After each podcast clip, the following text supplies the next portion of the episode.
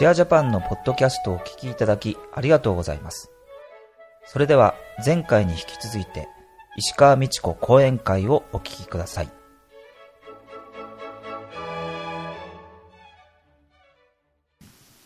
では新しい法平級の時代の世界教師マイトレイヤとはどういう方なのかまずキリスト原理と呼ばれる神の愛のエネルギーをご自身に体現しておられる方である。つまり愛のエネルギーは引きつけるエネルギーでこれをご自身に体現しておられる方である。そして同時に途方もない巨大な宇宙のアバターである。でマイトレイヤーの背後にあって応援しているのはブッダの知恵のエネルギー。そして偉大なる宇宙の平和平衡のアバターのエネルギー。この平和平衡のアバターのエネルギーというのは作用反作用の原理で働くエネルギーであり非常な混乱や暴力や争いの多い状況を180度転換させて平穏と平和の状況に変えてしまう力を持つエネルギーでありグループでも国でもそして個人にも働くことのできるエネルギーであるということです。もう一つ途方もないパワーを備えた統合の体制のエネルギー。この宇宙のアバターのエネルギーがマイトレイヤを背後からお守りしそしてマイトレイヤの愛のエネルギーと和合して人類の中に霊的意志つまり善を行おうとする意志善意を生じさせるエネルギーである。そのような巨大な宇宙のアバターであると同時に人類の友であり兄であり次の2500年間世界の中心にあって全人類を導いていく新しい時代の教師である。次の2500年間死なないのと思われるかもしれませんが特殊な体をお作りになって出てきておられる世界教師マイトレイヤである。私がこの世界教師マイトレイヤ本物なのかどうか最も関心を抱いたのはマイトレイヤのが何を教えておられるのか何を言われているのかということだったのですがクレーム氏を通してあのロンドンにおける一般公開の場で1977年から1982年にかけてマイトレイヤが毎回そこに集まった聴衆に向けてメッセージを送ってこられた。でその時のメッセージがマイトレイヤからのメッセージキリストからのメッセージとして日本語では「命の水を運ぶもの」という題で出版されましたがこれを読んだ時に私は非常に感銘を受けたのです。つまりこのメッセージの言葉の簡潔さそしてマイトレイヤの姿勢の謙虚さこれに深く心を打たれました。マイトレイヤがご自身をこう表現しておられるんです。私とあなた方を分かち隔てるものは何もない。私は兄弟としてあなた方の中に住み働くだろう。人は私や私の兄弟である各社たちのことをかけ離れた存在として考える。これはおよそ事実から程遠いことである。あなた方のハートの内に感じられる愛の響きの一つ一つが私の心に記録される。これが私とあなた方との関係を表す端的な真理であるだから我が友よあなたの期待の思いを感じあなたが恐怖の思いから解放されるのを感じるとき、あなたの信頼の思いを感じるとき、それが私にとってどれほどの喜びであるかを知ってほしい。このように述べておられるのです。では、どのようにしてこの方がキリストであり、第五ブッダであると認知できるのか。これが問題ですよね。世界には非常に健全な指導をし、素晴らしい教えを説いている人々がたくさん出てきています。大勢の弟子たちによってキリストだとかマイトレイヤとさえ思われている人々もいます。同時にキリストだとかマイトレイヤとかあるいは世界教師を自称する人々も世界に大勢います。じゃあどうやって本物と偽物を見分けたらよいのか。キリスト教の聖書にはキリストが再臨する前には多くの偽キリストやキリストに関する偽りの教えが現れるという予言があり、だから用心せよという予言があります。もし誰かがある男を指して、あれがキリストだ、こちらを見ろ、こちらを見ろ、あそこを見ろと言っても信ずるなという警告があります。ですから、原理主義的なキリスト教徒たちは、マイトレイヤについてのこの情報をアンチキリスト、つまりキリストのように見せかけているが実は悪魔だと言ってしばしば攻撃してきますしかし実際には誰もマイトレイやキリストを指してこれがキリストだとは言わないでしょう。つまりキリストマイトレイヤを認知するのは私たち一人一人にかかっています。私たちのハートにどう訴えてくるか。それによってキリストマイトレイヤを認知しなければならない。私自身のハートに響いたのはこのお方の人類への愛と関心事でありその言葉の単純さ姿勢の謙虚さでした。私の教えは単純である。私は単純な言葉で語る。すべての人間が私を理解することができる。新しい時代の可能性を描く人類の教師としての私を探しなさい言われるんです。今回のマイトレイや世界教師は途方もない巨大な任務を背負っておられる。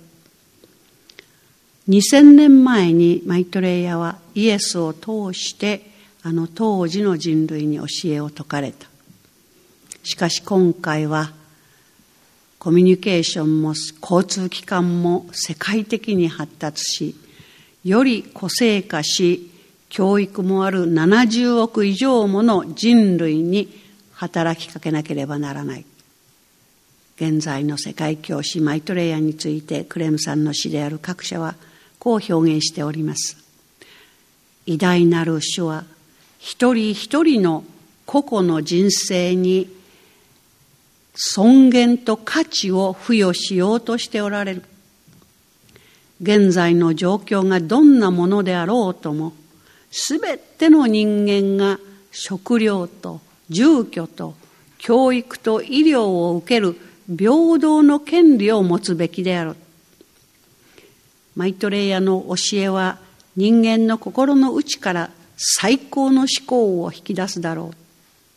そして人々をこの時代の差し迫った危機に目覚めさせて、それらを永遠に克服する単純な方法に目覚めさせるだろう。こう言われます。マイトレイヤが最も心を痛めるのは、この豊かな世界で飢えと貧困の中に死んでいく何千万の人々です。親たちは飢え死にしていく子供を見守るだけで与えることができる食物は何もなく何もすることができない。そのような状況をマイトレイヤはこう描写しておられるのです。生きるために必要不可欠なものすら持たない男女や小さな子供たちが世界中に存在しあまたの貧しい国々の都市に群がっている。この罪悪は私を恥ずかしめてやまない。あなた方はこれらの人々が死ぬのを目の前にしながら以下で自分たちを人間と呼ぶことができようか。私の計画は私の幼き者たちを飢えと不必要な死から救うことである。こう言われます。マイトレイヤは豊かな世界に住み浪費の多い生活をしている先進国の私たちの無関心がこのような状況を作り出しているのだと言われます。自分だけ自分の家族が無事に生活できればそれでよいという自己満足感が悪の根源であると言われるのです。マイトレイヤーが次に重点を置かれているのはこのやめる地球を再生させることです。競争と利潤追求を目的とするグローバルな経済制度の下で地球資源は乱用されこの地球はほとんど再生不可能に近い時点まで追いやられているのです。つい最近のパリでの気候変動に関する国際会議でやっと一歩先へ踏み出したような状況がありました。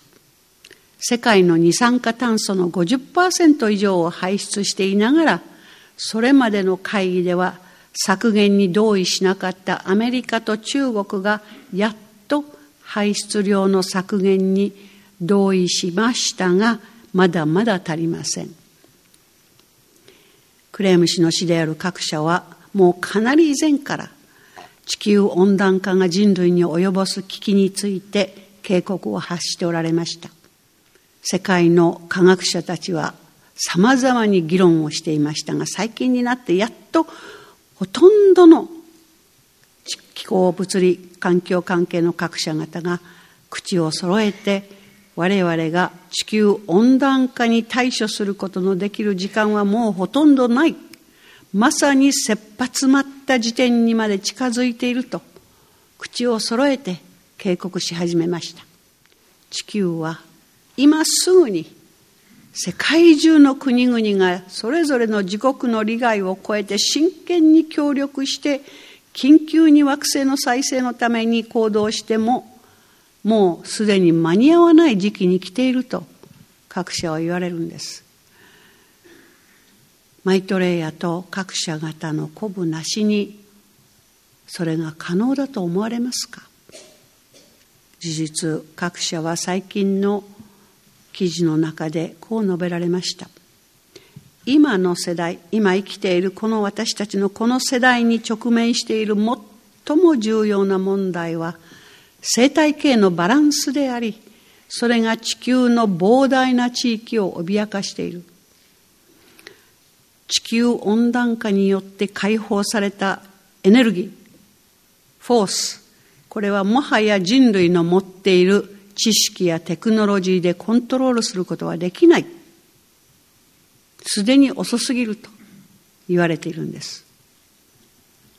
さらに人類は二酸化炭素のことだけを言っているが、二酸化炭素による汚染よりもさらに危険な汚染物に気づいていないと各社は言われます。それは何か？核放射能です世界で唯一の被爆国である日本は放射能の恐ろしさを最もよく知っているはずなのですがこの地震大国である日本に次々と原子炉を建設し国民は2011年あの3.11の福島での福島原発の事故が起こるまで全くその実情を真実を知らされていませんでした。小泉純一郎元首相が総理であった当時彼は原子炉の建設を推進していました。その彼が自分は原子炉が安全でコストも安くクリーンなエネルギーだという専門家の説明を信じていたそれが全部嘘であったということが3.11の事故を機に初めて分かったと言われたのです。国家の責任者である総理がそのような状態でしたから国民が知らなかったのも無理もないと思います。しかし残念ながら今の政府は再び原発を推進する姿勢をとっています。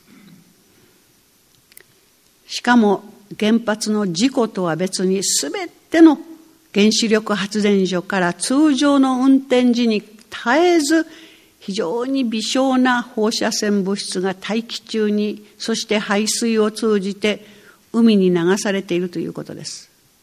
各社によりますと世界中の全ての原子力発電所から絶えず核放射能が放出されており空も空気も水も土壌も海も河川も全て放射能で汚染されているということです。各社はだいぶ前から原子力発電所は即刻廃止されなければならないと言われていたのです。過ちに気がつけばそれを正すのに是非はないと言われて原発ゼロの活動を始められた小泉元首相が最近ある対談の中で面白いことを言っていましたつまり原発に投じた金を自然エネルギーに向ければ日本は必ず原発ゼロにできるはずだと。国民がゼロがいいというのだからやがて国民の意見が政治を変えていくと思うと。そういうことを言っておられたんです。とても興味深いと思いました。というのは、つまり目覚めた民衆がこれまでの既成概念を超えて制度機構を変えていかなければならないのです。そしてその先頭にマイトレイヤーが立っておられる。そして全世界中の民衆を鼓舞しておられるのです。民衆の希望に、声に方向をつけておられる。そして代弁しておられる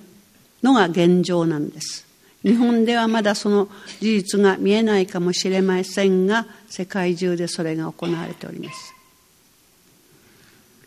あの福島の原発の事故の時にも宇宙の兄弟たちが援助をしてくださっていたのです宇宙の兄弟たちが放射能の汚染を掃除してくださっている。今回の福島原発の事故の時にもいくつもの宇宙船が地震の前に目撃されてそれがインターネットビデオなので報道されています。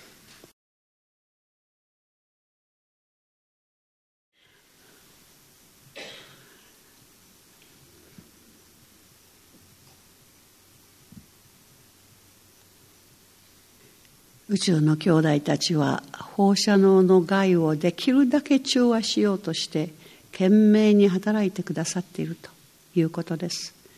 つまり彼らは放射能の害を中和する技術をつまり内波装置を持っているんです。しかし彼らは人類のカルマの法則の許す範囲内でしかや助けることはできない。しかしもし宇宙の兄弟たちの努力がなかったならばこの惑星はもはや住むことのできない状況になっていただろうと各社は言っておられます。私たちは途方もない恩恵を宇宙の兄弟たちから受けているのですが彼らの存在の事実すら認めようとしません。しかしマイトレイヤー各社方が公になってマイトレイヤーが宇宙の兄弟たちの事実も紹介されるでしょう。そして私たちが彼らにの助けを援助を快くから迎え入れようとする意識ができてきた時には彼らはもっと地球のためにやってくださることができるだろうと言われています。平和と正義と分かち合いが私の教えの中心であるとマイトレイヤは言われます。この真理の光の輝くところに私は目を向ける。そしてその光のパイプを通して私の愛を送る。そのようにして私は働く。マイトレイヤはこう言われるんです。この地球に今最も必要なのは平和です。人類は核兵器という一挙に全世界を破壊する恐ろしい武器を作り出しました。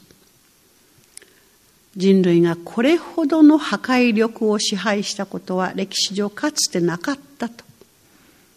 各社は言われます。原子核分裂の発見が人類の立場を劇的に変えた人類は完全に戦争を放棄しなければならない。人類が完全に戦争を放棄した時宇宙の兄弟たちから光のテクノロジーさまざまなテクノロジーが提供されるだろう。で完全なる戦争放棄は信頼によってのみ可能である。そして正義の創造を通してのみ平和は保障される。つまり正義の欠如が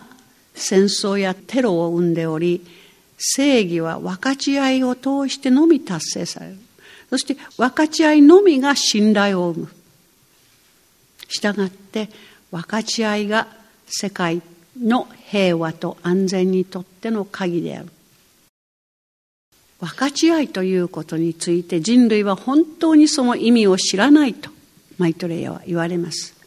マイトレイヤが分かち合いについて言っていること。分かち合いは実に聖なることである。人類のすべての進歩の根底にある。つまり分かち合う時あなたは兄弟のうちに宿る神を認める。これは真理である。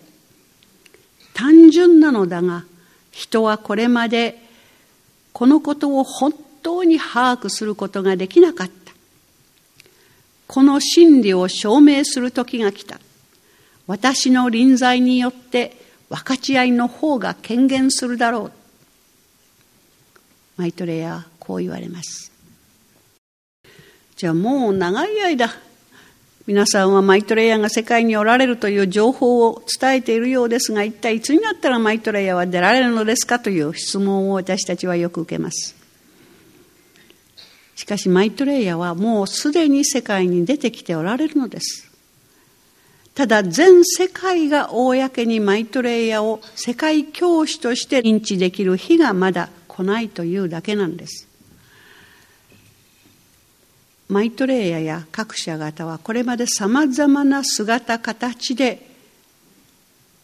人々の前に姿を現してこられました。このような活動をしている私たちだけではなくて一般の人々に苦しみやめる人々にそして世界の特定のリーダーたちや外交官政治家やメディアのジャーナリストたちにも姿形を変えてご自身を表してその方にとって大切な体験をさせてくださった。たまに写真を撮らせていただくことがあるのでそのような写真がシェインターナショナル誌に送られてきてそれが掲載されましたがその一例をここにちょっと挙げてみましたがたまたまこういう写真を撮らせていただいたということはグループのメンバーの誰かがあの方はもしかしたらという思いで写真を撮らせていただく。そしてそのような写真が送られてきてシェアインターナショナル誌に掲載されているわけですがここでもえー、っと上段の左からいきますとこれニューヨークの図書館でフルートを演奏するホームレスの姿のマイトレイヤー。でこのフルートはなんか自転車のハンドルで作られていたということです。中央はロンドンのハイドパークでの大きな平和行進に現れた男性の姿のマイトレイヤー。で彼は大声で言っていたそうです。目を覚まそう。目を覚まそう。世界は人類兄弟のものだ。褒美に注目しなさい。褒美は人類だ。人類種族は我ら全てに属する。そういう声をこの平和行進の中で挙げていたということです右側のはイタリアのフィレンツェで物乞いをする若い母親の姿をしたマイトレイヤと幼い少女はイエス格者だったということです。中段、左はローマで7ヶ月の赤ん坊を両手で支えながら物乞いする女性の姿がマイトレイヤであり、赤ん坊はイエス格者だった。で、その真ん中の中央、中段の中央、これはかなり前、1988年のケニアのナイロビというところで6000人もの人々の集まっていた祈りの集会、祈りと治癒の治療の集会に忽然と姿を現したマイトレイヤ。このマイトレイヤの姿はそこにおられたアフリカの人々がイメージしているキリストの姿だったということです。ですから、その人たちがわかる姿、形で現れる。そして流暢なスワヒリ語で15分ほど話をした後、忽然とまた姿を消した。そその後でそこに居合わせた数十人の人々が奇跡的な病の治癒を体験していたということで、ちょうどその時居合わせたケニアタイムズの記者が写真を撮り、その事実が世界中に報道されました。アメリカの CNN、そして日本の新聞でも、キリストの再臨化という見出しで報道されました。でも、そのような奇跡をいくら表しても人間はすぐ忘れてしまう。キリストの再臨化というそういう奇跡的な事実があったということも2、3日したらもう忘れられてしまっていたという状況なんです。右側はスペインのバルセローナで物乞いをするマイトレイヤの姿。下の段左はポルトガルのリスボンの路上で物乞いをする親子。母親の姿はマイトレイヤ、子供はイエス格者だったということです。中央はハイチでイエス格者といる子供の姿のマイトレイヤ。そして右側は改札員の姿をしたマイトレイヤ。動物の風船を作ったり手品をしたり人生について教えたりと一度に全てをこなしていたということです。これは一番最近シアインターナショナル誌に寄せられた写真なんですがこれもやはり変装した形のマイトレイヤであった。でロンドンにおける気候変動のデモにインド人の聖者の式典用の清掃で現れた。あまりにも目立つので、そのデモ行進に参加していたロンドンのイギリスのワーカーたちがそばに近寄っていって写真を撮らせていただいたということです。そのロンドンのそういう人たちはもうしょっちゅうこういう形でマイトレイに上がっていますので、これはもうマイトレイに違いないと思って写真を撮らせていただいて、何か私たちにメッセージはありますかと聞いたそうです。そしたら、私たちは皆お互いにつながっている。皆一緒に和合の中につながっている。私たちは命だ。私たちは愛だと言われたそうです。それで、どこにお住まいですかと聞いたら、彼は皆のハートの中に住んでいるよと答えたということです。このようにして姿形を変えて人々の前に現れる前以外に、マイトレイヤは2010年からそれまで長い間約束されていたテレビでのインタビューに出始めたのです。まず最初はアメリカのネットワークテレビです。パネルの一員として出ておられたということです。その後、メキシコ、ブラジル、ロシア、中国と続き、それぞれ何回もインタビューに出ておられたということです。もちろん、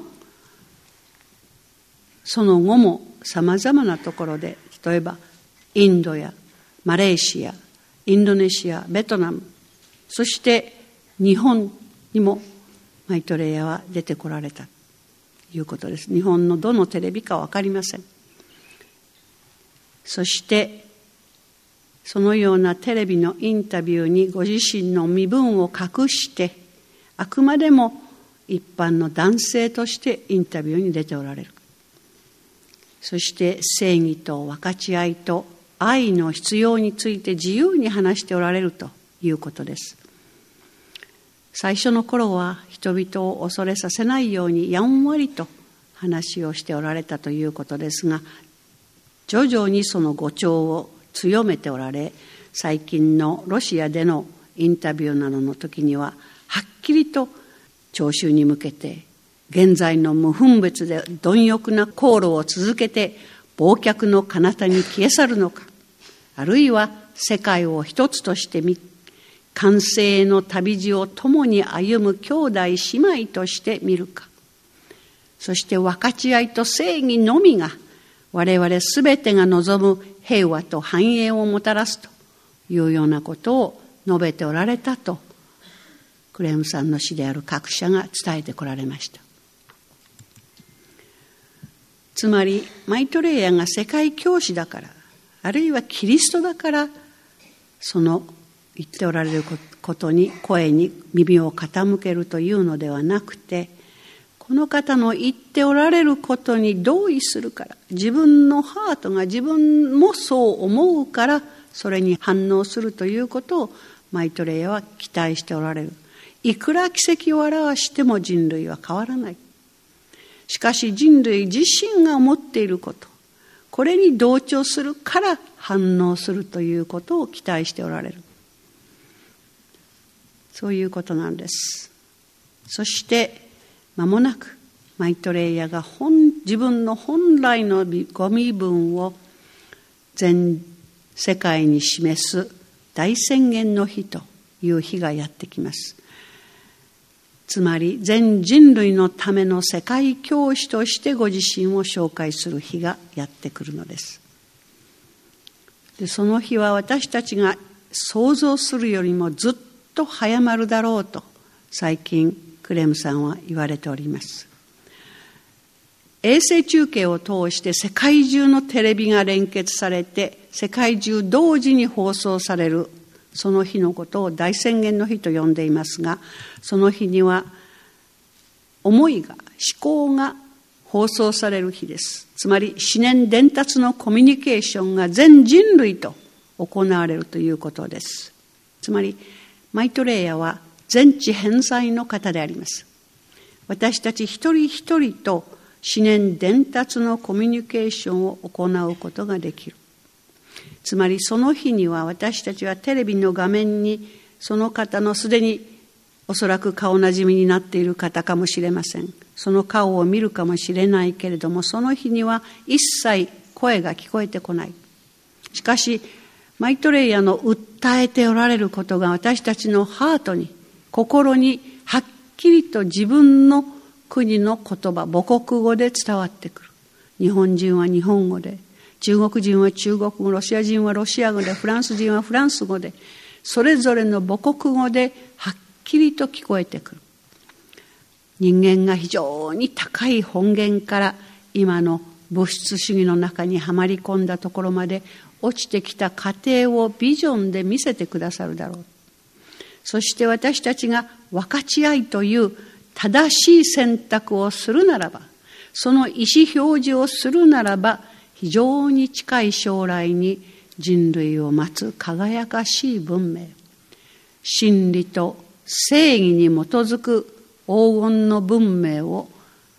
私たちが築いていく。その様子を見せてくださるだろうと。いうことです。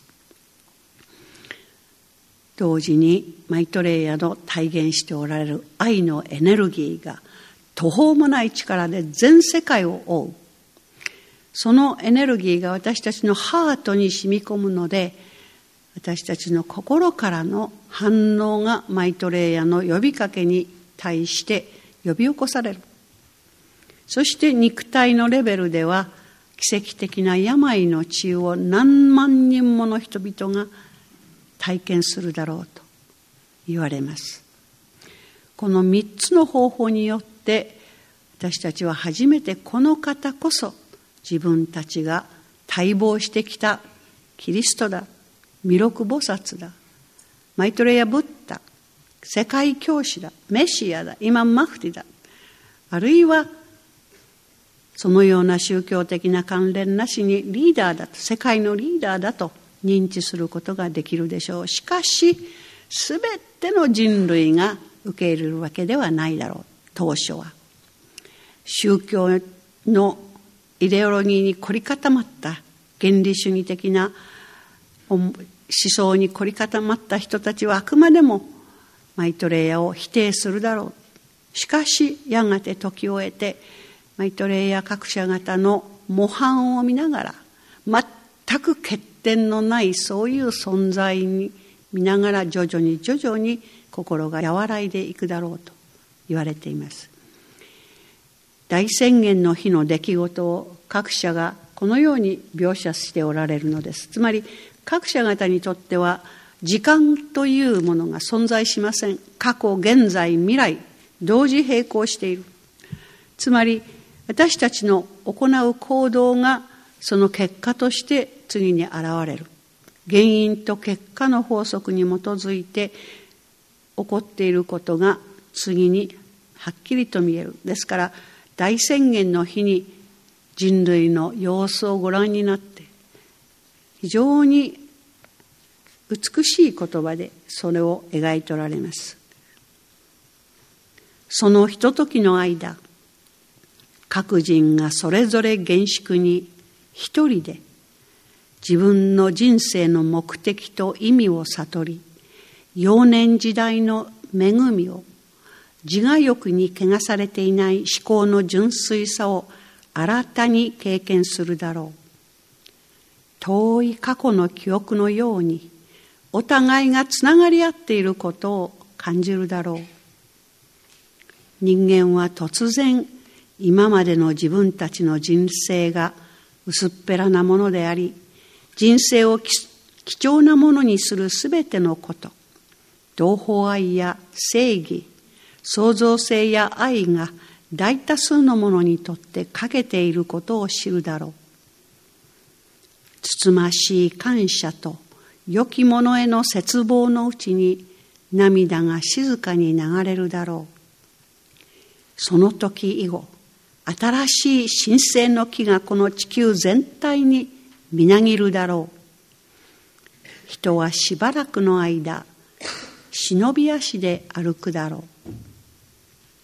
こういう表現をしておられます。マイトレイヤは人間のうちから正義と分かち合いと平和を求める彼ら自身のハートを呼び起こすだろう。それは人間のハートのうちにある永遠の功績であると各社は言われます。私の到来は変化を意味する。最も大きな変化は人間の心に起こるだろうとマイトレイヤーが言われるのです。つまりマイトレイヤーが私たちをどのようにして変えるかではなくて私たちのうちにすでにあるその思いを呼び起こしてくださる。マイトレイヤの存在そのものがあのエネルギーが私たちの心に変化をもたらす呼び起こしてくださる。これなんです。マイトレイヤがテレビという公の場でご自身のご身分は隠しておられるけれども公の場で聴衆に向けて話をしておられるというこの事実がつまり実際に物質の世界でそれが行われているという事実が世界に強力に影響しているのです。マイトレイヤのエネルギーは愛のエネルギー。で、愛のエネルギーとは何かと。これは劣界の剣とも呼ばれ、咲き開く力を持つエネルギーなんです。全く非個人的なエネルギーであり、すべての人間を今刺激しています。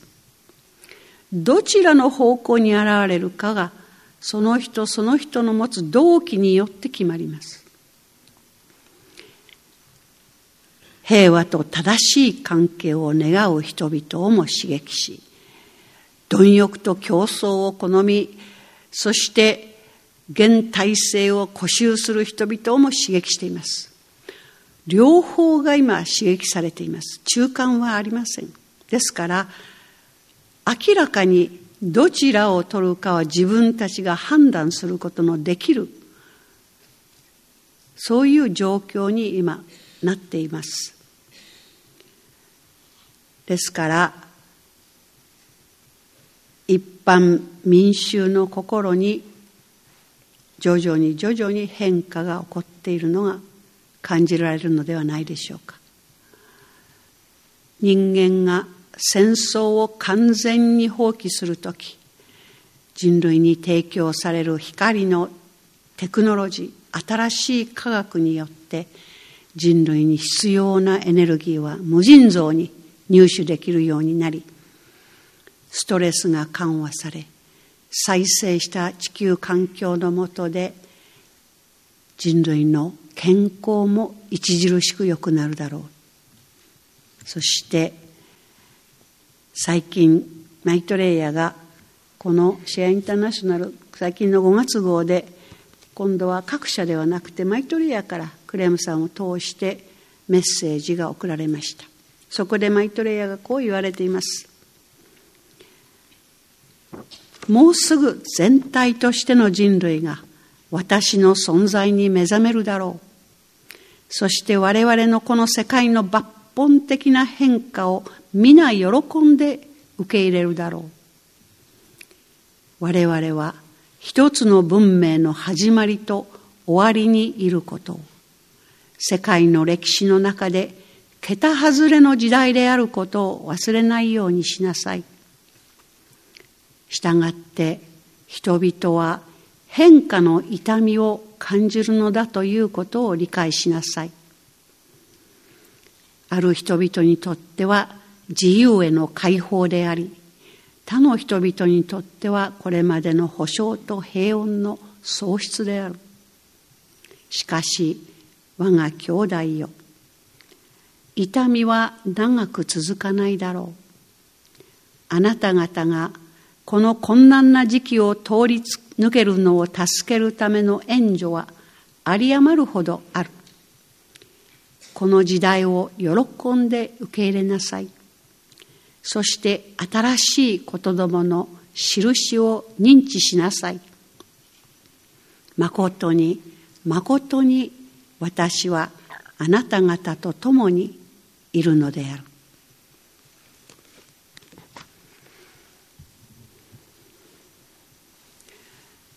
長い間ご清聴ありがとうございました。